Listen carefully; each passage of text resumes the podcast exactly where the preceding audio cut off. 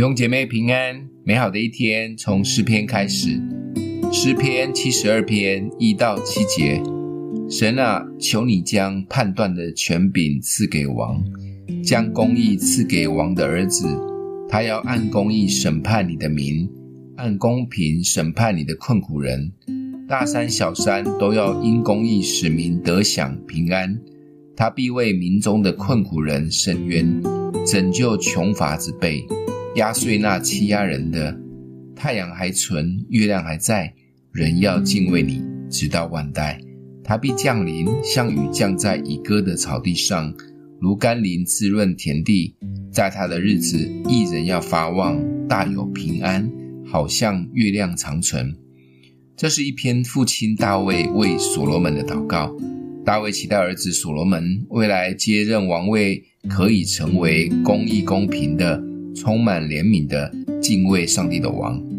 大卫虽然曾经在教养孩子这件事情上失败，以至于其中的儿子押沙龙背叛甚至追杀他，但大卫汲取教训，也期许所罗门王能公平地治理国家，也相信会比他成为更棒的王。我们可以传承什么给我们的孩子？我们可以为他们做什么样的祷告呢？想想现在的世代非常不同，几乎我们都是被网络的世界养大的，资讯流通的速度非常快，生活的选择性非常的多，社群媒体占据我们大量的时间，真真假假的信息影响我们的价值观，有时与孩子的关系都够紧张了，还谈什么传承及真理呢？面对我们的下一代，首先我们能做的就是要先稳住自己。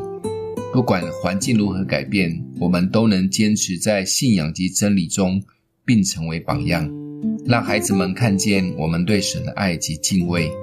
其次，求主赐给我们智慧及更新而变化的心，如何可以有智慧的与孩子有美好的相处及陪伴，按着孩子的状态给合适他的东西。也改变自己，成为可以调整的器皿，好好的陪伴、祝福孩子。最后就是为孩子付上祷告的代价。不管现在孩子的状态如何，我们都是带着盼望，祈求神来改变或磨塑孩子，成为合神心意的样式。大卫为儿子所罗门王祈求公义、恩慈及敬畏神。